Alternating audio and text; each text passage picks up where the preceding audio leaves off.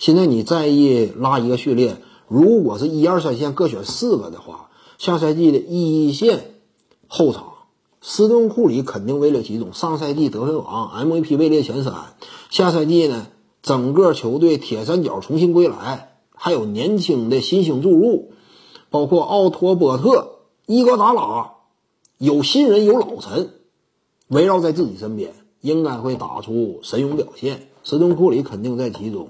再有就谁呢？卢卡东奇，因为现在绝大部分情况是把他归为后场了，这种判断标准就有点类似于再早情况之下，联盟对于本西蒙斯的认定。一般来讲，评选全明星，他别看说七尺，没有拿他当这个内线的，都是按组织后卫那么那么判断。所以你考虑本西蒙斯这种情况，卢卡东奇呢，你也就不需要纠结了，他就是一号位、一二号位吧。所以卢卡东奇呢，也是联盟当中的一线。后场单打能力呢，见谁收拾谁了。莱昂纳德，说实话，某种程度上，去年季后赛呀，他的防守起到了作用，但绝对没有像以往打雄鹿、打幼年字母哥那般立竿见影。这个卢卡东奇打健康莱昂纳德，甚至呢，我还能够拿下四十加呢。所以卢卡东奇是一线大后卫了。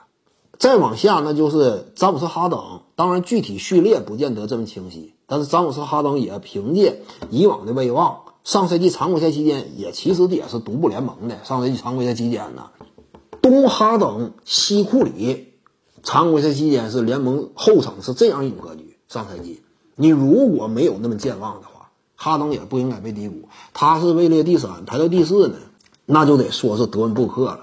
总决赛频繁这个砍下高分，这也是惊人之举，非常人能及。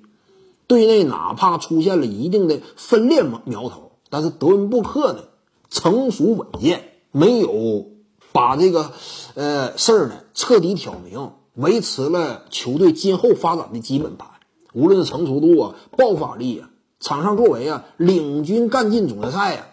克里斯保罗大量伤停，甚至在季后赛啊，但是德文布克临危受命，扛着残阵屡战屡胜。四大天王后场四大天王有他一个了，德文布克，这就是后来居上。每一年呢，季后赛的较量、生死厮杀出现的球星等级的迭代，德文布克冲到第一线了。